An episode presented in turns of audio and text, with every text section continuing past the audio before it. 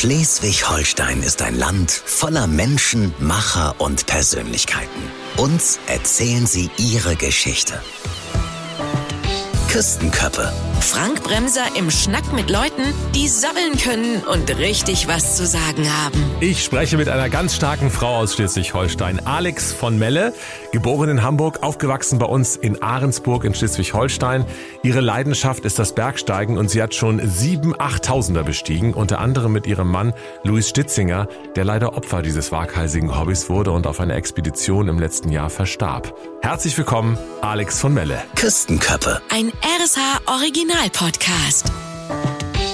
Liebe Alex, wie bist du als eigentliche Flachland-Tirolerin eigentlich dazu gekommen, Berge zu besteigen? Ja, manche Dinge passieren so im Leben, ohne dass sie geplant sind. Ich habe in München dann studiert und konnte ja schon Skifahren und habe einen Skiturnkurs gemacht, einen Kletterkurs gemacht und dann habe ich so richtig Feuer gefangen und habe so gemerkt, das ist meins. Also das war ja damals Hobby, inzwischen ist es Beruf, aber mhm. ich finde das einfach schön, wenn man so merkt bei bestimmten Dingen im Leben, das ist genau meins und da gehöre ich hin und das mhm. waren für mich die Berge.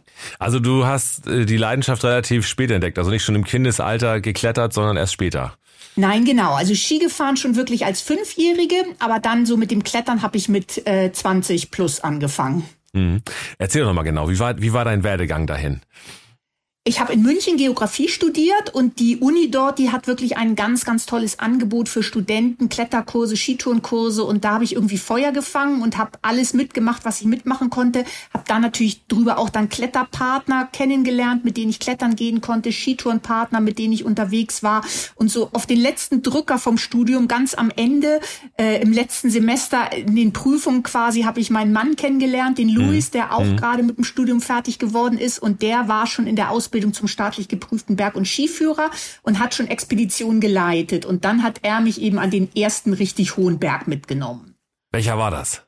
Das war der Aconcagua in Südamerika. Der ist knapp 7000 Meter hoch und da sind wir 1998 hingeflogen.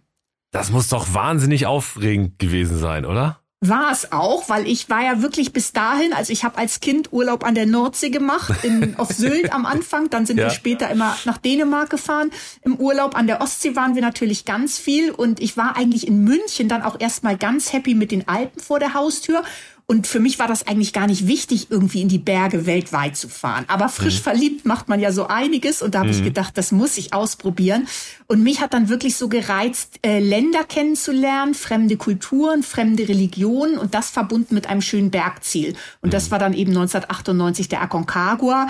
Ich habe mir Ausrüstung musste ich mir kaufen. Ich habe ähm, mir Sachen zusammengeliehen für die Höhe, auch eben wegen der Kälte. Also ich hatte ja noch gar nicht alles, was man an Equipment für so hohe Berge braucht. Mhm. Aber es hat dann wirklich gut geklappt und ich habe die Höhe eben auch sehr gut vertragen. Und da habe ich dann so gemerkt, das ist genau meins. Mhm. Das heißt, die Höhe äh, gut äh, vertragen, das ist ja schon ein Unterschied. Man sagt ja selbst, wenn man mal äh, in die Berge fährt, ähm, wir waren äh, auf der Steinplatte ähm, im Urlaub mit den Kindern, man merkt schon, die Luft wird dünner. Ne? Aber mhm. das ist natürlich in den anderen Höhen noch viel extremer, oder? Wenn man noch viel höher steigt. Ganz genau. Also der Körper fängt tatsächlich an, auf die Höhe zu reagieren ab 1500, 2000, 2500 Meter. Mhm. Und alles drüber muss man sich wirklich dann akklimatisieren. Und das macht mhm. man nach dem Motto Go High, Sleep Low. Also am Berg geht man immer ein Stückchen höher ja. und schläft dann niedriger, also steigt wieder ab, um eben diese Schlafhöhe immer etwas niedriger zu haben als die maximale Tageshöhe, die erreicht worden mhm. ist. Und so braucht man wirklich eine ganze Zeit dafür. Der eine akklimatisiert sich ein bisschen schneller, der andere ein bisschen langsamer. Aber das ist schon etwas eher für geduldige Menschen. Mhm. Dir war das ja auch immer wichtig und dein Mann auch auf dem Weg zum Gipfel eben auch die Kultur und die Menschen kennenzulernen. Und das heißt, den Weg zu gehen und eben sich auch einzulassen darauf. Ich sag mal, so wie der Schauspieler sich das Schauspielhaus vorher nochmal anguckt und vielleicht durch die Räume geht und schaut, wie ist die Atmosphäre auf der Bühne und so, war äh, oder ist die auch immer wichtig, die Menschen kennenzulernen und eben auch das Drumherum, nicht nur den nackten Berg, oder? Unbedingt. Also das gehört wirklich für mich dazu und mein absolutes Lieblingsland ist ja Nepal. Ich habe jetzt gerade, bevor wir wir angefangen haben zu sprechen, noch an einem Vortrag gesessen und gearbeitet und ich lieb das einfach, in diesen Lodges in die Küche zu gehen, zu den Nepali-Frauen und dazu zu gucken, wie die auch das einheimische Essen zubereiten. Also auch ja. das, finde ich, gehört dazu. Ja. Ich brauche da nicht das Essen, was ich in Deutschland esse, sondern ich möchte auch das essen, was es in fremden Ländern gibt. Die Kinder da zu sehen, die so fantasievoll ohne Playmobil und Lego und Playstation spielen. Also ich finde das sehr, sehr bereichernd und ich finde es auch, es ist eine Erdung des eigenen Lebens, weil man mhm. auch einfach weiß, wenn man in diesen armen Ländern unterwegs ist, dass alles, was in Deutschland gejammert wird, ist Jammern auf ganz, ganz hohem Niveau. Und das mhm. finde ich so wirklich, ja, Horizonterweiterung, Inspirationsquelle und eben Erdung meines eigenen Lebens, wenn ich diese fremden Kulturen kennenlerne.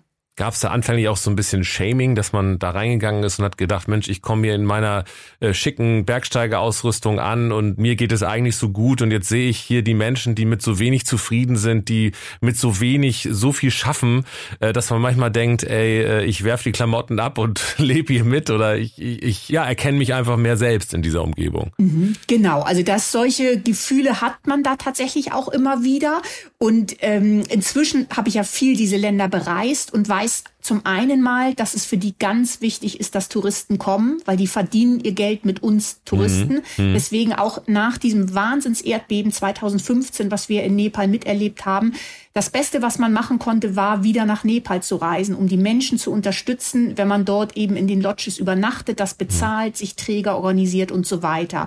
Und was ich auch oft mache nach den Expeditionen, wenn ich irgendwie einen Schlafsack oder eine Daunenjacke schon viele Jahre dabei gehabt habe und weiß, dass ich mir irgendwie in Deutschland eine neue besorgen kann, dann lasse ich die Sachen eben auch da. Also ich spende dann relativ viel dorthin an die Sherpas, eben mhm. die Bergbekleidung, Schuhe zum Beispiel, wenn ich weiß, ich kriege im nächsten Jahr ein neues Modell, dann lasse ich das alte dort, dass die das eben weitertragen können. Oder wir haben auch schon Kinderheime besucht und Kinderbekleidung, Kinderrucksäcke dort mit hingebracht und die dort abgegeben. Und das ist so ein bisschen ja, fühlt sich einfach gut an, zu mhm. helfen. Mhm.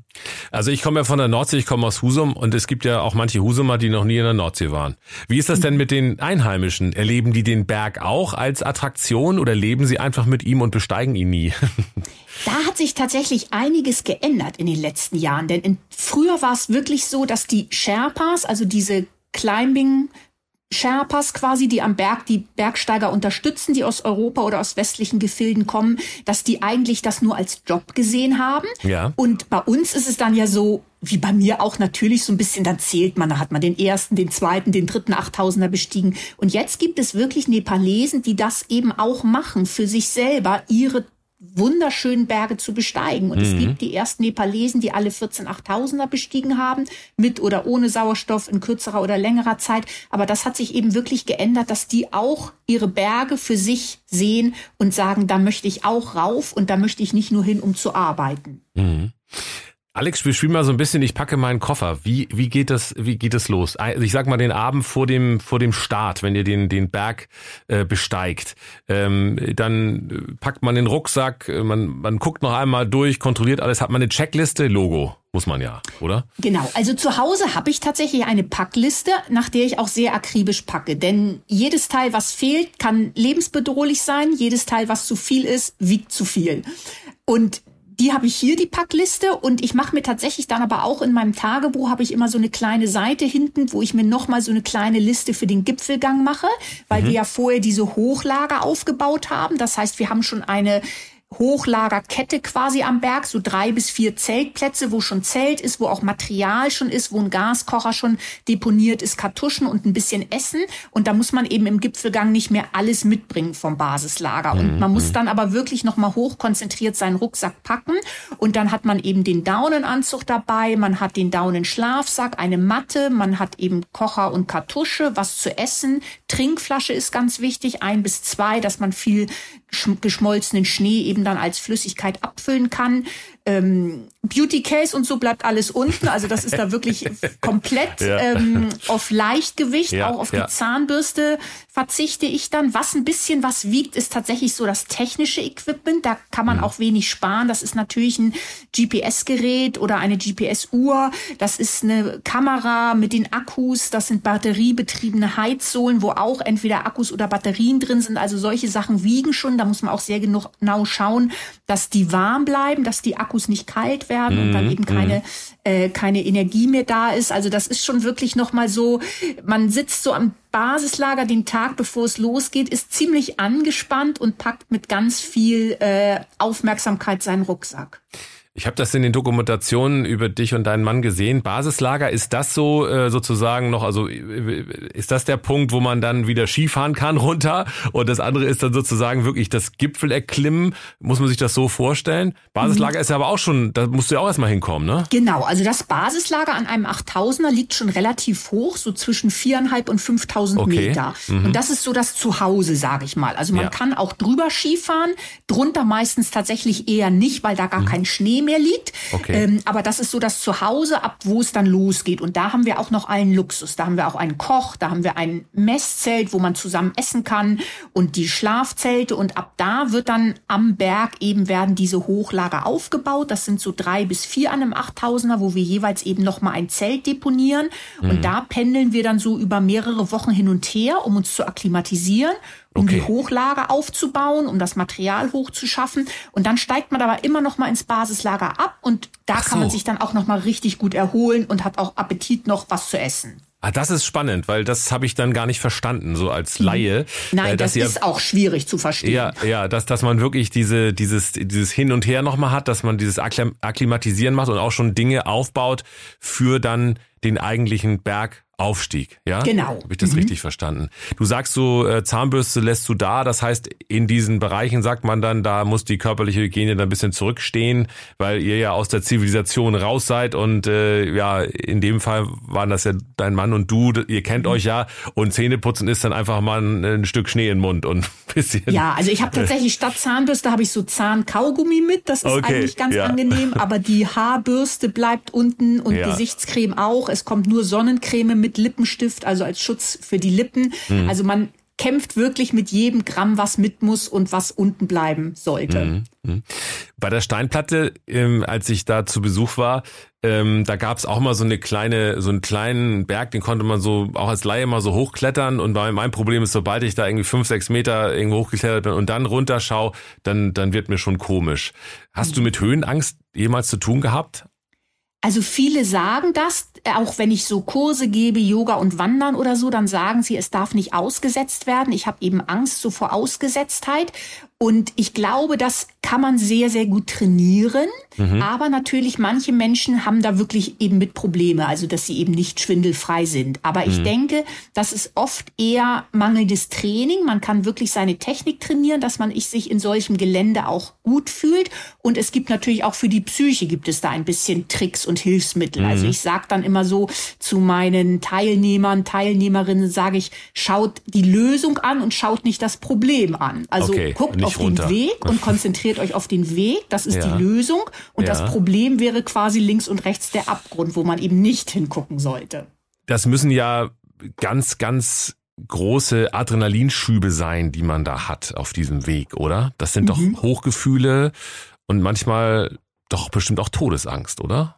Genau, also auf so einer Expedition erlebt man alles. Und man erlebt da auch richtiges Heimweh, also nicht so wie früher dritte ja. Klasse, irgendwie Klassenfahrt und ich habe ein bisschen Heimweh, sondern man denkt wirklich, warum bin ich jetzt acht Wochen so weit weg und ich vermisse meine Familie und meine Freunde und wir sitzen hier gerade zehn Tage schlechtes Wetter aus und dann aber eben diese Glücksmomente, wenn man so auch seine Komfortzone verlassen hat und ein Ziel erreicht hat, was vielleicht auch vorher nicht ganz klar war, ob man dem gewachsen ist, da kann man ewig von zehren. Und wenn mhm. ich nach mhm. solchen Expeditionen nach Hause wiederkomme, dann habe ich einfach, also dann verschwinden meistens relativ schnell die Bilder, wo es eben äh, anstrengend war im Kopf, mhm. wo man eben kämpfen musste, die verschwinden mhm. relativ schnell. Ja. Und es bleibt eigentlich das, was mir Energie für den Alltag gibt. Also ja. Sonnenuntergänge im letzten Hochlager, der Sonnenaufgang Richtung Gipfel hoch. Und diese Bilder, die geben so unglaublich Energie und die trage ich eben in meinem Herzen mit. Und das hilft über alle Alltagsärgernisse hinweg, kann ich nur Ich wollte gerade sagen, das macht doch auch eine Relation, also eine ganz andere Relation auch zu unseren Alltagsproblemen in der Zivilisation wo man doch manchmal eine, eine, eine Rechnung bekommt, über die man sich ärgert, über ein falsches Parken oder wie auch immer. Mhm.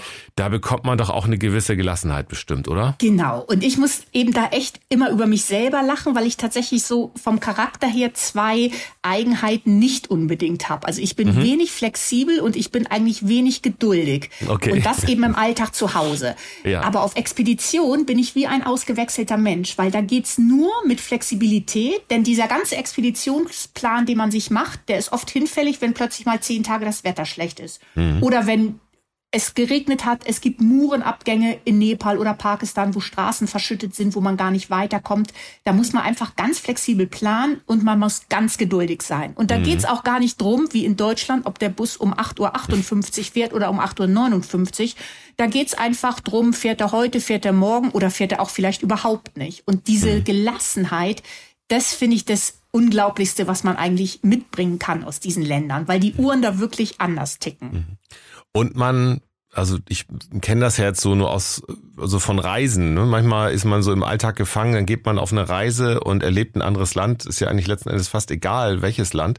Äh, und man kommt zurück und hat einfach mal dieses dieses Ortsschild mal wieder hinter sich gelassen und kommt ja irgendwie größer und stolz nach Hause, man hat was Neues erlebt, was Neues gesehen und wächst über sich hinaus. Das ist wahrscheinlich auch so ein Gefühl, das bei euch auch nochmal potenziert, wahrscheinlich auch durch dieses Abenteuer wahrscheinlich auch nochmal viel stärker ist, oder? Genau. Und das ist wirklich auch das, was ich dann so im Alltag denke. Wenn man so ein Achttausender geschafft hat und gesund wieder zurückkommt, dann sind diese Alltagsprobleme, die sind so gering, da braucht man sich nicht über irgendwie eine Rechnung oder sonst irgendwas aufregen. Also mhm. da nehme ich einfach ganz, ganz viel Energie mit in den Alltag. Mhm. Gab es Situationen, in denen du, in denen ihr zusammen oder auch alleine schon mal gedacht habt, so das war's jetzt für uns? Das war's. Also hier, hier ist, endet unser Weg und wir beschäftigen uns wirklich ernsthaft mal mit unserem menschlichen Ende?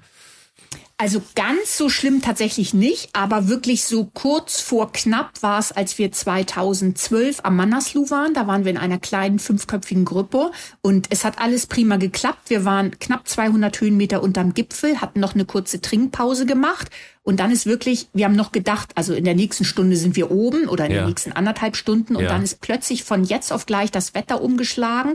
Wir standen dort in einem Gewitterinferno, die Haare standen uns unter den Mützen zu Berge, durch die ganze, durch das ganze Metall am Körper, die Karabiner, Steigeisen, Pickel in der Hand, die Ski, haben wir gemerkt, wie die Elektrizität in der Luft war und man hat nichts mehr gesehen. Es war ein totaler Whiteout. Wir sind nur mit Hilfe des GPS-Geräts wieder runtergekommen ins letzte Hochlager. Und ich weiß noch, ich habe mich ins Zelt gelegt und war zu erschöpft, mir die Steigeisen von den Füßen zu nehmen. Also okay. das ist eine Sache von von ein paar Sekunden irgendwie. Ich konnte es einfach nicht mehr. Und dann ist tatsächlich ein Teilnehmer auch, hatte leichte Anzeichen von Höhenkrankheit und wir mussten den am nächsten Tag eben gut auch runter begleiten. Und da war es wirklich so, dass ich gedacht habe, also das hätte wirklich ähm, richtig schief gehen können. Erklär mal, Höhenkrankheit ist das, worüber wir äh, schon gesprochen haben, über den dünnen Sauerstoff, über äh, die vermehrte Zunahme von roten Blutkörperchen im Blut und äh, dann zunehmende körperliche Schwäche oder wie muss man sich das vorstellen? Genau, also Höhenkrankheit passiert eben einfach, wenn man nicht gut genug akklimatisiert ist oder auch manchmal eben, wenn man eine Vorerkrankung hat, eine Erkältung oder sonst was, dann ist der Körper viel anfälliger und man ja. unterscheidet bei der Höhenkrankheit ein ähm, ein Höhenhirnedem gibt es und mm, ein Höhenlungenedem. Also das ja. eine geht quasi aufs Hirn und das andere auf die Lunge. Und das sind einfach eben zwei ganz gefährliche Krankheiten, die zum Tod führen können. Mm, mm. Du sprichst jetzt vom Tod. Der, der Tod ist bei so einem extremen Hobby oder auch Beruf, manche machen es ja auch zum, zum Beruf, ähm, ja doch bestimmt merklich auch ein Begleiter, der still äh, doch mitkommt und den man bestimmt auch thematisiert. Habt äh, ihr, ich erzähle es jetzt mal für die, die es nicht wissen, du hast deinen Mann äh, im letzten Jahr verloren und der ist auf einer, auf seine äh, Expedition, auf seinem Weg ähm, auf den auf den Gipfel eines Berges. Das war der Kangching Chonga, richtig? Genau, wir machen es mal kurz. Im Deutschen ja. sagt man einfach Kanch, also es war okay. der Kanchenjunga, mhm. der dritthöchste Berg der Welt und im Deutschen, weil der Name eben so schwierig ist, sagen wir einfach der Kanch. Mhm. Und da äh, hast du deinen Mann verloren. Er war alleine unterwegs und äh, ist äh, in in dem in dem äh, also auf äh, auf dem Weg wieder runter, ne? Ist er ist mhm. ist er vermutlich verstorben. Genau. Ähm, habt ihr über den Tod das macht man doch bestimmt auch, wenn man dann gemeinsam im Zelt liegt oder wieder zu Hause ist, dass man einfach darüber spricht. Wenn einem von uns was passiert oder wenn wir zusammen unterwegs sind, kann es ja auch sein, einer stürzt mhm. ab und der andere mhm. bleibt zurück. Habt ihr das viel thematisiert, viel darüber gesprochen? Genau, also da spricht man immer wieder drüber. Ja. Ich habe jetzt 25 Jahre mit Luis in den Bergen verbracht und natürlich ist das kein Thema, was man jeden Tag bespricht, aber nee, man nee. spricht immer mal wieder drüber, weil wir natürlich auch andere Tote an hohen Bergen schon gesehen haben und wir mhm. haben auch hier zu Hause dann wirklich mal ganz in Ruhe Kontovollmachten, Patientenverfügung, Passwörter, dass jeder wirklich alles so vom anderen hat und eben auch so die Wünsche weiß, wenn was passiert. Also das haben wir schon gemacht und da wussten wir auch jeweils wirklich gut die Einstellung vom anderen. Und wenn es dann passiert wie letztes Jahr, ist eben doch alles wieder ganz anders. Also ich habe mhm. immer gedacht, das klingt jetzt blöd, wenn ich sage, der Luis war unsterblich. Also wir wissen mhm. ja alle, dass wir nicht unsterblich sind. Aber so vom Typ her war der Luis einfach unsterblich. Der war so ein Stehaufmännchen. Also mhm. wenn der eine Verletzung mhm. hatte oder Bandscheiben-OP vor ein paar Jahren, der war einfach so ein Stehaufmännchen. Und ich mhm. habe nie damit gerechnet, dass er von einem hohen Berg nicht wiederkommt. Deswegen ja nochmal für dich überraschender oder noch schmerzhafter wahrscheinlich. Also kann ich mir vorstellen. Ihr habt jetzt ja. ihr habt keine, ihr habt keine Kinder, ne? Richtig? Nein, genau. Wir haben keine Kinder und das war auch zum Beispiel was, als ich nach Kathmandu geflogen bin letzten äh, letztes Frühjahr, letzten Frühsommer. Mein Bruder hat mich begleitet und ich weiß noch, wie ich auf dem Rückflug gesagt habe zu ihm, ich bin froh, dass ich keine Kinder habe, die jetzt mhm. zu Hause auf mich warten und denen ich was erklären muss. Ja. Also das, aber es war eine Entscheidung, die haben wir so über die Jahre zusammengetroffen mhm. und das hat sich auch stimmig angefühlt für uns. Mhm. Wir haben einfach, ja, ich sag mal, wir haben das Leben in den Bergen geliebt und gefeiert und ich denke immer, man kann nicht alles im Leben haben. Also man kann nicht den Karrierejob machen, vier tolle Kinder haben, eine super Mutter sein und dann noch auf alle Achttausender steigen. Das klappt nee. nicht und man muss einfach für sich ähm, gucken, die Prioritäten setzen, was einem wichtig ist. Und für mhm. uns waren eben dieses gemeinsame Leben in den Bergen, das war eben das Wichtigste für uns. Das finde ich eine sehr vernünftige Entscheidung. Also, mhm. weil viele Sachen werden ja von der Gesellschaft so als, als äh, das muss so sein und mhm. äh, Mensch, ihr müsst doch Kinder kriegen. Nee, muss man nicht. Wenn man das Gefühl hat, dass es nicht richtig ist oder für einen selbst nicht richtig ist, dann ist die Entscheidung auch in dem Fall goldrichtig, auch für die möglichen Kinder, die da gekommen wären, glaube genau. ich einfach. und ich so finde eben auch, nicht jeder Weg ist ja für jeden richtig. Genau. Also für den Ganz einen genau. ist es eben der Weg mit Kindern, für den anderen ist es ein Weg mit einer tollen beruflichen Karriere mhm. und für uns war es eben der Weg in die Berge, so mhm. banal das klingt. Mhm. Da kommen ja dann auch wieder mal die Eltern ins Spiel, sag ich mal. Wie haben denn äh, deine Eltern, auch die Eltern von Luis darauf reagiert, so einen Sport zu betreiben, so ein Abenteuer zu erleben? Mhm. Also meinen Eltern musste ich natürlich viel so erklären, wie auch so Expeditionen abläuft. Ich habe eben auch Bilder gezeigt. Ich habe in Hamburg Vorträge gehalten, wo sie auch mit dabei waren. Ich weiß noch, ich musste meinem Vater mal ein Routenbild malen von der Aconcagua Südwand, weil er genau wissen wollte, wo wir so lang geklettert sind, wo so dieser Point of No Return war und so. Also der war da sehr äh, dabei, aber ich habe da eben viel erklären müssen, weil meine Eltern eben keine Bergsteiger in dem Sinne sind. Ja. Und bei Louis Eltern ist es natürlich ganz anders gewesen. Louis ist aus dem Allgäu und sein Vater war auch schon Bergführer. Ja, gut. Und da brauchten wir uns eben nicht zu erklären. Und ich weiß noch so, die ersten Male, wo ich mit bei seiner Familie war, äh, habe ich hinterher so gefragt, meinst du, deine Eltern mögen mich? Und dann hat Louis gesagt, mein Vater liebt dich, weil du eine gute Bergsteigerin bist. Ja, ja, das gehört da dazu, ja. ja. Und äh, deine Eltern sind eher mal den Elbdeich erklommen, haben den Elbdeich erklommen wahrscheinlich als Genau, wobei Höhe. meine Mutter schon auch, also mit ihren Eltern, sie war ist auch Ski gefahren, mein Vater war auch guter ja. Skifahrer. Ah ja, stimmt, und, hast du erzählt. Äh, meine genau. Mutter war viel auf Wanderung, auch mit meinen Großeltern unterwegs. Da habe ich auch wirklich schöne Fotos und sie war im Krieg, ist sie in Kreuth am Tegernsee eine Zeit lang gewesen und wir sind mit ihr dann auch später oft dahin gereist mhm. und haben eben da so die umliegenden Wanderungen auch gemacht. Aber dieses Extreme eben mit den ganz großen Höhen, das war dann nur meins. Hm. Du sagtest eben Point of No Return. Erklär mal, was ist das? Ja, das ist manchmal in Routen, die sehr anspruchsvoll sind, einfach der Punkt, wo man sich überlegen muss, hier kann man noch umkehren und absteigen oder es führt quasi nur noch der Weg nach oben über den Gipfel. Und das war zum Beispiel damals in der Aconcagua Südwand. Ähm, die ist 3000 Meter hoch und da gab es dann einfach Punkte, wo wir auch wussten, also entweder klappt es jetzt, dass wir durchsteigen oder hier müssten wir umkehren, wenn jetzt das Wetter werden schle schlecht werden würde, dass man mhm. eben nicht bis zum Gipfel kommt. Wie ist das mit der Bergwelt? Wir sprechen über den Klimawandel, wir erleben den Klimawandel. Wenn du die Bergwelt betrachtest, äh, hat es dich da manchmal gepackt, wenn du gesehen hast, wie sich die Landschaften verändern, auch bei uns durch den, ja, durch den Klimawandel? Das ist wirklich wild. Ich habe das am Anfang natürlich nur so bewusst in den Alpen mitgekriegt, wie mhm. eben die Gletscher schmelzen. Und ich mhm. muss aber sagen, das ist weltweit genau das gleiche Problem.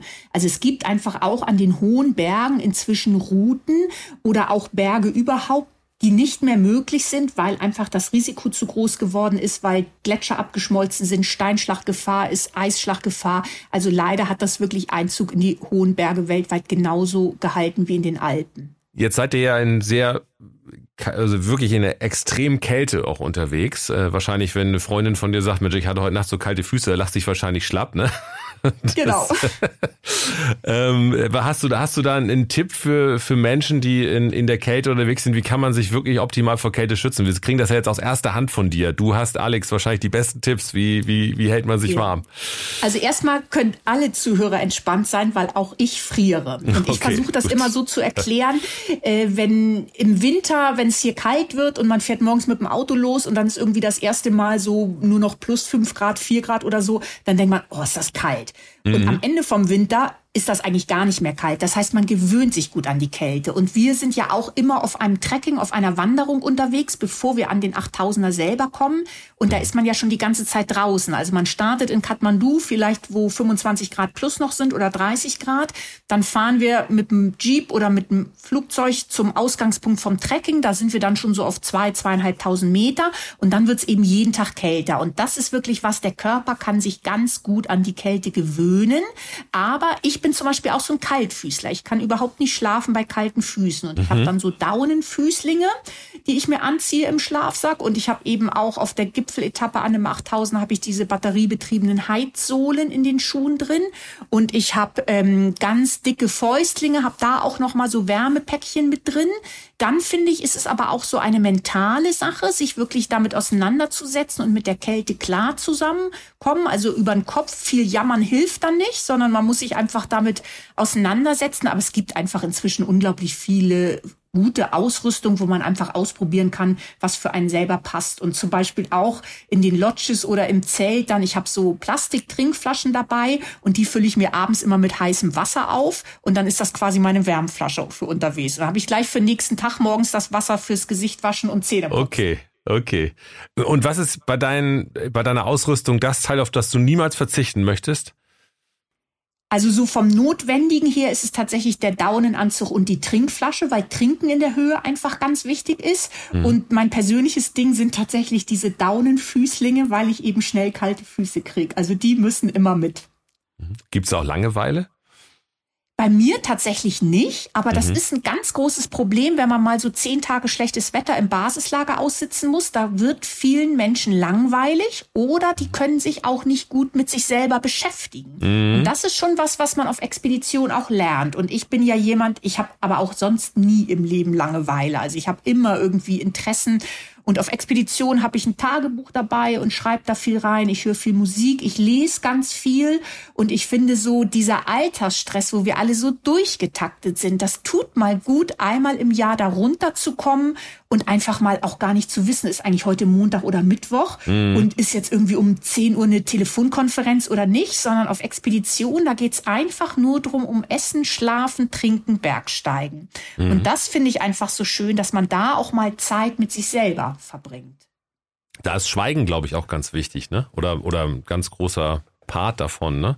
Unbedingt. Also Luis und ich haben auch nicht auf 8000 Meter im Zelt noch tiefgreifende politische Diskussionen geführt, sondern da haben wir einfach geschwiegen und die Kräfte gespart für den Gipfelgang. Mhm. Und ist bestimmt auch für ein, für ein Paar wahnsinnig äh, ja, das bringt einen weiter, glaube ich, ne? So eine Zeit, die man da miteinander hat, das, ihr habt ja so viel Zeit miteinander verbracht, auch in wirklich extremen Situationen, wo Entscheidungen getroffen werden mussten, die man, die man dann ja gut bedacht äh, getroffen hat.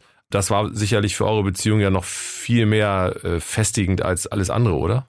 Unbedingt. Und das muss ich auch sagen, das ist das, was ich so jetzt mit Dankbarkeit im Herzen trage, diese gemeinsame Zeit in den Bergen, weil wir da mhm. wirklich ein unglaublich gutes Team waren und gut funktioniert haben. Wir haben ja. da nicht rumdiskutiert, wie wir das Zelt aufbauen, sondern das ist alles so, war so eingespielt und das habe ich so genossen. Wir mhm. haben natürlich auch mal gestritten, aber wir ja, haben klar. wirklich eher dann im Alltag zu Hause über irgendeinen Pille-Palle-Kram gestritten. Mhm. Und auf mhm. Expedition, mhm. da haben wir so ein Ziel vor Augen gehabt und waren da so stimmig unterwegs und das ist echt für mich jetzt schön, das gehabt zu haben. Mhm. Du wirst weiter Bergsteigen. Ja, also das ja. ist wirklich was, das habe ich keinen Tag in Frage gestellt. Mhm. Nach Louis Tod Ende Mai mhm. letzten Jahres. Ich habe natürlich weniger gemacht das letzte halbe Jahr, weil es einfach Klar. auch viel zu organisieren gab und ich auch mhm. oft einfach gar nicht die Kraft hatte. Mhm. Aber ich habe immer gemerkt, wenn ich in den Bergen unterwegs war, dann hat mir das gut getan, das hat mir Energie gegeben. Auch heute früh war ich schon unterwegs und habe eine tolle Skitour mit einer Freundin gemacht und wir hatten strahlend blauen Himmel und Pulverschnee und das tut mir gut und ich ja. weiß auch, dass genauso der Luis das auch gewollt Na, hätte, dass ich weitermache. Und deswegen habe ich das überhaupt gar nicht in Frage gestellt mit den Bergen. Und ich habe auch Vorträge wieder angefangen zu halten. Also im ersten Moment habe ich natürlich auch erstmal alles abgesagt für den Herbst. Alle Vorträge, die wir hatten, konnte ich mir gar nicht vorstellen. Und jetzt habe ich die ersten gehalten und habe so schönes Feedback gekriegt, dass ich auch gedacht habe, da, das ist genau der richtige Weg. Und ich möchte eben versuchen, das Leben so weiterzuführen, wie Luis und ich es zusammen gehabt haben. Super. Und auch die Erinnerung an Luis damit ja auch äh, aufrecht zu erhalten und äh, das weiter zu, also mitzuerleben. Wenn das nicht zu so schwer für dich ist, dann in den Vorträgen kommen wahrscheinlich auch viele Erinnerungen hoch, ne, die dann ja auch schwer Definitiv, sind. aber ich finde eben, stillschweigen und unter den Teppich kehren ist für mich nicht der richtige Weg. Also ich brauche die Erinnerung und mhm. deswegen auch so jetzt die Interviews, die ich gegeben habe, das war für mich auch eine Art Trauerarbeit und das tat mir gut. Und ich denke, mhm. da tickt natürlich jeder anders, aber für mhm. mich war es wichtig. Das hat mir geholfen und die Vorträge, ja, die helfen mir eigentlich auch auf dem Weg. Mhm. Ich kann das gut nachvollziehen. Mein Papa ist vor jetzt drei Jahren gestorben und äh, das, das Schlimme ist ja, dass man manchmal im Alltag gar keine Zeit hat, so richtig zu trauern. Ne? Mhm. Und dass man manchmal im Auto sitzt und ein emotionales Lied hört und dann irgendwie anfängt zu weinen und ja, die, die Zeit dann wirklich an Punkten hat, wo man einfach so denkt, eigentlich passt das hier gar nicht, aber manchmal ist das dann eben so. Ne? Dann hat man einfach in dem Moment gerade mal den emotionalsten Tiefpunkt, wo man dann einfach mal das betrauern kann. Und das, glaube ich, ist in unserer heutigen Zeit eben auch äh, manchmal sehr tragisch, ne? dass man eigentlich durch die ganzen Befassungen, die man hat und Aufgaben und so weiter, mhm. gar nicht äh, so richtig trauern kann. Das ist. Genau. Äh, nimmst du was von ihm mit, wenn du auf den Berg gehst äh, das nächste Mal? Hast du irgendwas? Ja, also ja. ich habe tatsächlich immer eigentlich was dabei. Er hat mir ganz früh mal eine Kette geschenkt mit einem chinesischen Glückszeichen. Das war quasi so vor unserem Eheringen, war das ja. Quasi mein Ehering. Ja. Ich, also die Kette trage ich immer, wenn ich in den Bergen bin. Die habe ich aber ja. auch immer schon getragen, ähm, als wir noch, als er noch gelebt hat. Dann habe ich so ein äh, buddhistisches Armband, das auch geweiht worden ist, und ich trage seinen Ehering. Das ist jetzt eigentlich ganz schön. Ich habe, also meinen habe ich natürlich auch noch, aber seiner passt auf meinen Mittelfinger, den trage ich. Und ich habe so ein bisschen überlegt, aber das habe ich noch nicht gemacht. Er hat auch eine ähm, tibetische Kette immer getragen und die habe ich auch wieder gekriegt von ihm. Ja. Ähm, musste abgeschnitten werden, das Lederbenzel, und die liegt jetzt auf meinem kleinen Louis-Altar hier in der Wohnung. Mhm. Und da habe ich aber auch gedacht, vielleicht lasse ich mir die mal neu auffädeln, dass es dann eben auch eine Kette ist. Und ich habe mhm. im Geldbeutel habe ich immer ein Foto von ihm dabei. Also Louis ist immer dabei, egal was das ich mache. Das ist gut, ja egal was du machst, dann erzähl doch nochmal deine nächsten Ziele, deine nächsten Träume. Was willst du noch? Welche Traumprojekte liegen noch vor dir und wirst du sie alleine äh, angehen oder wirst du in der Gruppe gehen oder zu zweit? Was ist da dein, dein mhm. Plan? Mhm. Also ich habe erstmal jetzt so kleinere Ziele, aber ich merke so, dass für mich Ziele ganz, ganz wichtig sind, dass man mhm. einfach auch was hat, worauf man sich freuen kann. Jetzt im Februar kommt mein Bruder aus Hamburg oder aus Ahrensburg eben und wir gehen eine Woche Skitouren zusammen. Da freue ich mich sehr drauf. Dann will ich im Frühjahr mit einem Freund zusammen eine Transalp mit dem Mountainbike fahren. Die wollten wir eigentlich letztes Jahr im Juni eben zusammenfahren. Mhm. Und dann habe ich ihm gesagt, du, ich muss das absagen. Und dann hat er gesagt, dann sage ich das auch ab und dann radeln wir die nächstes Jahr zusammen. Also das steht fest für den Frühsommer fest. Ich habe im Herbst auch wieder mit dem Klettern angefangen und werde auch zum Sportklettern nach Griechenland fahren, im Mai mhm. eine Woche. Mhm. Und im Herbst würde ich ganz gerne nach Nepal tatsächlich. Mhm. Ich weiß noch nicht ganz genau, was ich mache, aber ich habe jetzt mit einer Freundin zusammen Silvester gefeiert, die auch schon mit uns auf Expedition war. Und wir haben uns so ein bisschen ein oder zwei Siebentausender ausgeguckt, wo man vielleicht auch mit Ski was machen kann. Und das müssen wir jetzt mal so ein bisschen, sie checkt jetzt erstmal, ob sie Urlaub kriegt. Und wenn das so ist, dann könnte ich mir vorstellen, dass ich eben auf jeden Fall im Herbst nach Nepal fahre. Ob es ein schönes Trekking ist oder ob es ein 6000 oder 7000er ist, das weiß ich jetzt noch nicht so genau. Mhm. Aber ich merke so, dass ich wieder Lust drauf habe. Und das ist eben ganz wichtig, finde ich. Das ist toll. Und das klingt nach einer richtigen Schleswig-Holsteinerin, die sagt, ich gebe nicht auf, ich mache weiter und ich freue mich auf die nächsten Ziele. Ich danke dir ganz herzlich für deine Zeit und das Gespräch. Es hat mir ganz viel Spaß gemacht und ich habe viel gelernt und vor allem auch äh, gemerkt, wie viel Energie du hast. Das kommt hier äh, selbst über diese Leitung rüber, wie viel Power mhm. du hast. Und die wünsche ich dir weiterhin, diese Energie. Und ja, wünsche dir viel Glück für alles, was du anpackst. Ja, vielen, vielen Dank. Die Zeit ist irrsinnig schnell rumgegangen. Und eins muss ich aber auch noch loswerden, apropos Energie. Ich brauche ja. ja einmal im Jahr immer die Nordsee oder die Ostsee. Und da fahre ich wirklich jedes Jahr, nehme ich mir eine Insel vor, wo ich hinfahre. Und das ist so meine Auszeit von den Bergen. Und auch das gibt Energie. Und wo fährst du dahin? Dann hier oben in ja, Schleswig-Holstein? Ich habe wirklich äh, mir vor ein paar Jahren vorgenommen, von Sylt, also nordfriesische Inseln, ostfriesische ja. Inseln, jeder einmal abzuklappern. Und das Ganze an der Ostsee auch. Also ich kenne jetzt wirklich alle deutschen Nordsee-Ostsee-Inseln. Und jetzt bin ich durch und jetzt muss ich mir überlegen, welches die schönste ist, wo ich dann noch mal gerne hinfahren muss. Okay, hast du schon überlegt oder bist du noch überlegen? Also ich war tatsächlich schon zweimal auf Spiekeroog. Das ja. hat mir super gut gefallen. Amrum ja. fand ich ganz, ganz toll. Ja. Und ich war auch zweimal schon auf Hiddensee. Also das sind gerade so meine Lieblingsinseln, Amrum, Spiekeroog und Hiddensee. Da können wir natürlich von RSH nur sagen, komm wieder nach Amrum. dann, dann bist du auch bei uns im schönsten genau. Bundesland der Welt, wie wir es ja immer so liebevoll sagen. Mhm. Und äh, wenn du da bist, Vielleicht meldest du dich mal und man sieht sich, würde mich freuen. Das mache ich. Danke dir. Vielen, vielen Dank. Zusammen sind wir Schleswig-Holstein. Küstenköppe. Ein RSH Original Podcast. Von und mit Frank Bremser. Redaktion Fabian Peder. Eine Produktion von Regiocast. Deutsches Radiounternehmen.